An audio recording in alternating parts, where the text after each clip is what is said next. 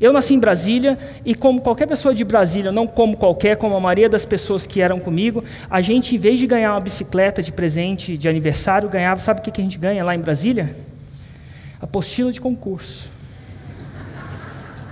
É apostila, os pais, não sei, os seus, meus pais, o sonho da minha mãe e do meu pai era, e, e veja bem, eles vieram de família humilde e pobre. Não é pobre, pobre, é uma classe média baixa, não passava fome, não mas também não tinha dinheiro para ir em restaurante ou para viajar necessariamente. A gente viajava de quatro em quatro anos para a praia, essa é a nossa viagem. E aí os dois gastavam todo o dinheiro que eles tinham na minha escola. Na época era o Marista, estudava no Marista, isso era muito caro para os meus pais, e eles pagavam uma escola de inglês chamava Thomas Jefferson, que na época também era muito caro. Uma coisa quase era mensalidade. Para três filhos, era o que dava o salário. E a minha mãe falava: Ah, meu filho, estuda, enfia a bunda nessa cadeira para você estudar, para passar numa federal, porque não tem dinheiro para pagar coisa não, tem que passar na federal. E aí você não vai passar o trabalho que a gente passou, meu filho. E de alguma uma forma ou outra, eu era, eh, eh, tem sempre a ovelha negra da família, o cara revoltado, mas eu não era o filho revoltado, não, eu era o filho bonzinho. Eu via que minha mãe e meu pai sofriam, de alguma forma. Não é que eu sofria, eu via que eles estavam lutando pela gente, e eu fiz o melhor que eu pude. Estudei o máximo que eu consegui, prestei três vestibulares, passei em um na segunda opção, passei na Federal de São Carlos, na segunda opção, e eventualmente pulei para a primeira opção, meio que aquele cara que vai na remanejado ali. E aí fui, e aí eu comecei a me esforçar. Eu, eu era aquele burrinho esforçado. Sabe, eu, ficava puto com meus colegas que não tinham que estudar e tiravam nota alta. Eu tinha que estudar, tinha que virar à noite, mas enfim, estava tudo bem. Chegou no meio do curso, eu fiz engenharia de computação, descobri que eu não gostava do curso, descobri que eu não queria programar, não queria essa parada, mas meu, meus pais já tinham lutado para chegar até ali, entendeu? Vou terminar essa parada. Terminei a parada, sem gostar. E aí minha esposa, que na época era namorada, falou assim: vou para a Alemanha. Eu falei: ih, cara, isso não vai dar certo. Tipo, você já parou para pensar a quantidade de alemão que tem na Alemanha? E os caras já nascem loiro, de dois metros de altura, educados. Falei, se ela for, ela não volta mais, não. E aí eu pensei, vou atrás, arruma alguma coisa para mim, alguma coisa do tipo. E ela foi lá e arrumou, arrumou um estágio para mim. Eu falei, vou atrás. E aí fui atrás, arrumei uma, ela arrumou um estágio de programação num instituto que, de pesquisa de vidros. E meu, você sabe que eu odeio programação. E era programação de máquina, que é uma programação muito mais a baixo nível. Então, mais difícil, mais chata para mim. Mas eu estava apaixonado. Estava fazendo qualquer coisa. E realmente tinha muito alemão lá.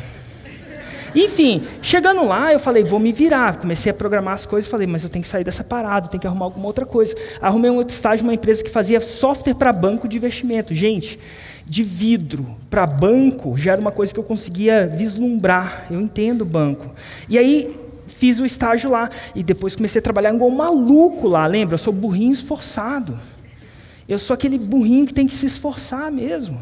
E aí eu esforcei, esforcei, trabalhava 18 horas, só sei lá, eu, eu não dormia direito, chegava até, ficava até louco. Um dia eu cheguei no escritório, era sábado, eu passei no escritório para pegar minha máquina de fotografar, estavam todos os alemão lá trabalhando. Eu falei, meu Deus, que povo louco, velho. Alemão trabalha pra caramba. Mas tudo bem, é sábado. Peguei minha máquina, saí, e aí o meu chefe, inclusive meu chefe era um carrasco. A gente chamava ele porque a gente queria falar mal dele na frente dele. Só que não podia porque ele não falava português mas ele sabia o nome dele. Então a gente deu um apelido dele, um apelido dele. A gente apelidou ele de Alencar, que é abreviação para alemão do caralho. e o Alencar vira para mim e diz: que que, onde você vai? É seu aniversário hoje? Aí eu falei: não, que aniversário, fiquei puto com o Alencar, saí, peguei, fotografei a cidade inteira, voltei às 5, 6 horas da, da, da tarde, estava todo mundo trabalhando. Eu falei assim, cara, alemão é muito louco, cara, esses caras não param. Eu pisei no escritório, o Alencar virou para mim, Érico, quero falar com você. Peito cheio, assim, parecendo que... Eu falei assim, quer saber de uma coisa? Estou cansado dessa parada, que eu quero falar com você também. Aí ele falou, é? Então vamos lá falar os dois juntos. Ele chegou no lado e falou assim: Érico, se você precisar de um dia livre, não tem nenhum problema, mas me avisa, a gente depende de você, você, você trabalha num time aqui. Eu falei assim: Alencar, não falei, mas eu pensei. falei assim: se você precisa que eu trabalhe no sábado, também não tem problema. Mas o senhor, por favor, me avise com antecedência, porque para mim sábado é dia livre. Ele vira para mim e fala assim: Érico, hoje é sexta. Era nesse nível que a parada estava. Trabalhei. Só que aí, eventualmente, comecei de tanto trabalhar, de tanto ser treinado pelo Alencar, eu fiquei bom na parada.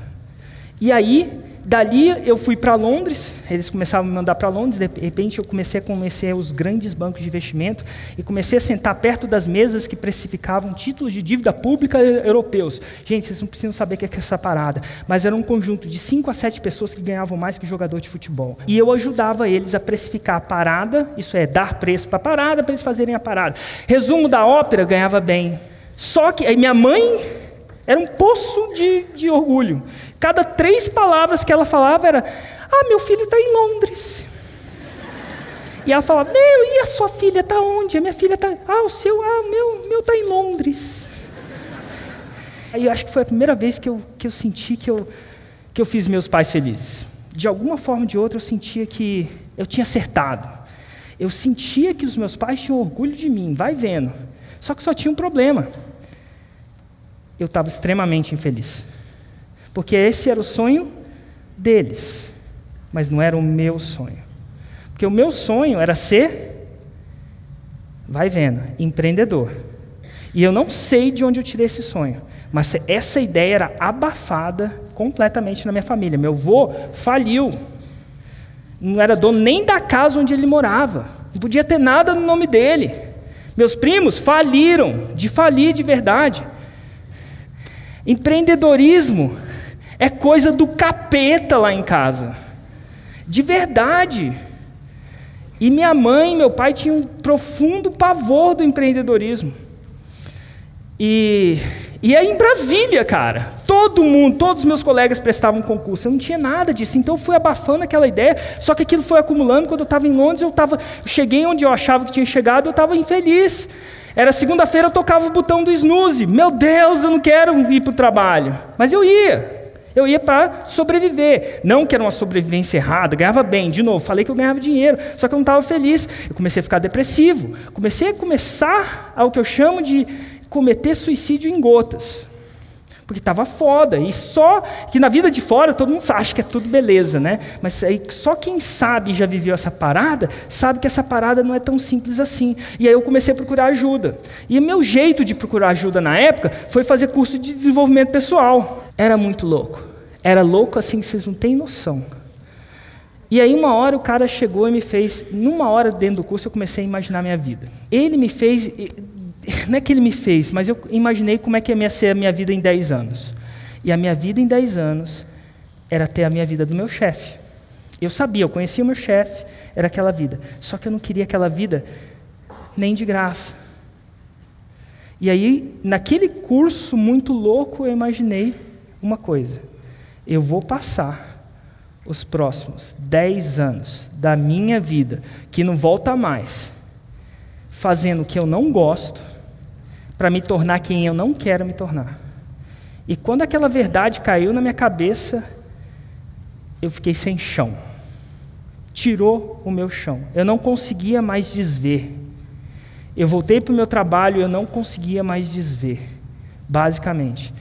Culmina eu pedir demissão. Vou lá e peço demissão para o meu chefe. Ah, eu quero pedir demissão, que eu vou. Por quê? Vou seguir meu sonho, vou fazer alguma coisa, vou ser empreendedor, sei lá o quê. Durmo à noite, me arrependo. Vou lá despedir da missão. Chefe, então, lembra aquela parada? Foi um curso muito louco, me abduziram lá, não tenho culpa nenhuma. Cancela a parada, deixa eu continuar ganhando bem aqui, tá tudo bem, eu prometo não fazer mais isso. Ele falou assim: Érico, não rola. Você pediu demissão e não ficou calado. Você pediu demissão e foi no departamento inteiro e abriu a boca. Falou que ia seguir seus sonhos. Se eu não te deixo ir, essa porra vai virar uma zona.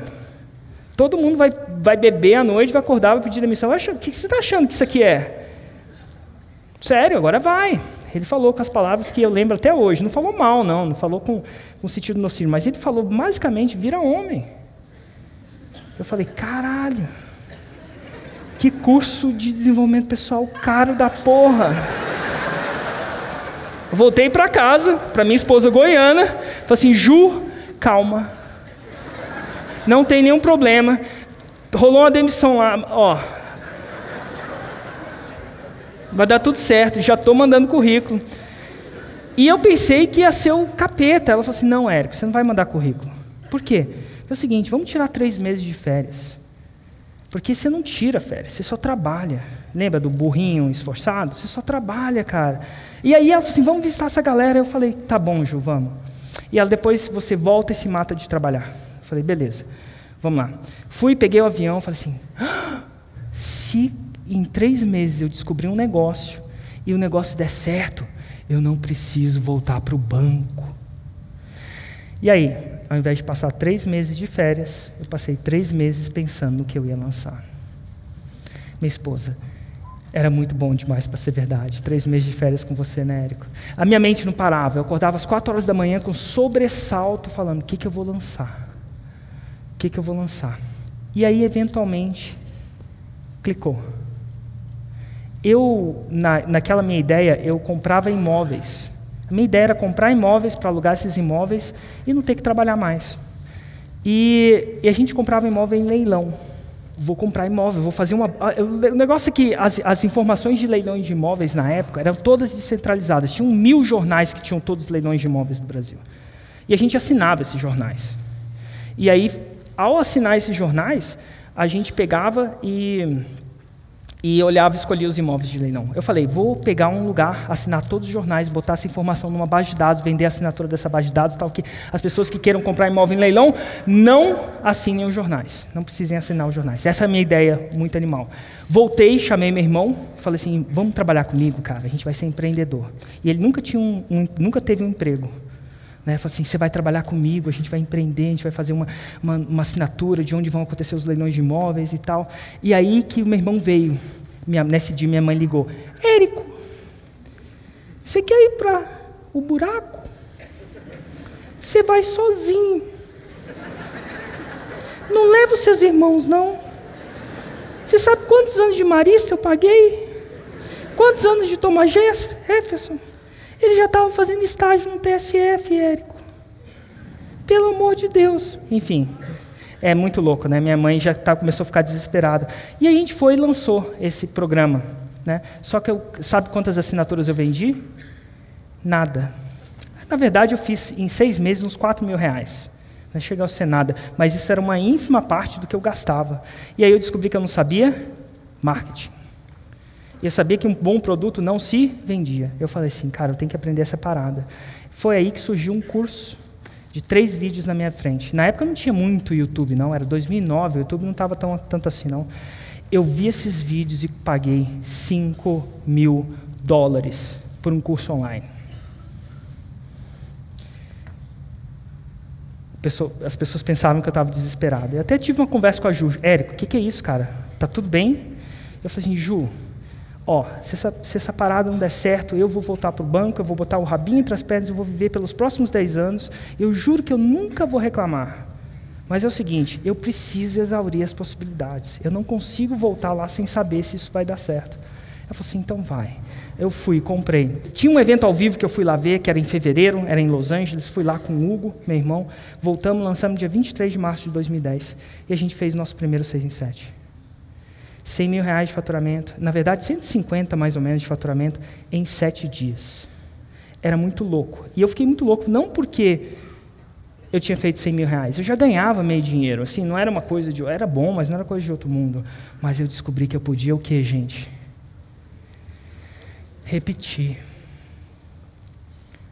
Eu podia repetir. Eu tinha achado um método. E foi. E aí morei, comecei a morar na praia, passei mó tempo surfando lá, tomando caipirinha. Aluguei apartamento na, na Avenida Atlântica, parecia um apartamento de um traficante de droga. Tinha 300 metros quadrados, uma banheira que eu não conseguia encostar uma mão na outra. Achava que eu estava vivendo a vida. Dinheiro, assim, não era, enfim, era um bom dinheiro. Só que o quê? Comecei a entrar em depressão de novo. É muito louco, né? É, parece que quando você tem o seu sonho, quando você chega ao seu sonho, você acha que o seu sonho não é o seu sonho, eu comecei a ficar entediado de Londres para Balneário, E o meu sonho não parecia ser aquilo. Eu falei assim, Ju, tem que fazer alguma coisa. O Hugo já tocava a empresa, eu não fazia nada. O Hugo já tocava a empresa, eu falei assim, Ju, tem que fazer alguma coisa. Eu falei assim, eu sei o que, que você vai fazer. Cara, por que, que você não ensina marketing digital? Eu falei assim, por que você fala disso o tempo inteiro, Érico? Você fala disso comigo, você fala disso com a minha mãe, você fala disso com meu pai, com a tia Dorinha, com o tio, o tio Luiz, com o tio sei lá o quê, todos os tios que ela me manda visitar aqui. Com a aeromoça, com um cara, com um piloto, com um cara do. Por que, que você não fala disso para quem quer te ouvir?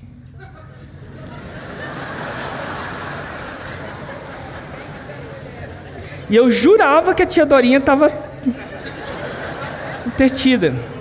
Mas é verdade. E daí foi a primeira turma, a segunda turma, a terceira turma, a quarta turma. E eu comecei a ficar. E aí aconteceu uma coisa que nunca aconteceu. Nem... Gente, quando eu estava no banco eu já tinha dinheiro. Aí fui para o ProLinês e comecei a ganhar mais dinheiro ainda. E trabalhar menos ainda. E não era feliz. Então, assim, dinheiro nunca foi a parada para começar. Só que nessa parada começou a surgir uma coisa que aí eu fiquei viciado. Eu comecei a ver as histórias das pessoas que faziam seis em sete. Pessoas que a sociedade não tinha como as típicas seis em sete. Pessoas que só queriam fazer o necessário para fazer o seis em sete. Pessoas que eram treináveis, não importava a idade. E eu comecei a me viciar naquelas histórias. E é por isso que eu voltei para o Brasil. E é por isso que quase todo dia, às 7h47 da manhã, eu acordo e respondo perguntas na minha audiência. E é por isso que eu boto uma pancada de conteúdo. E é por isso que hoje eu trabalho muito mais do que na época que eu trabalho com, com, com banco. É porque isso não é mais trabalho para mim, é uma espécie de missão.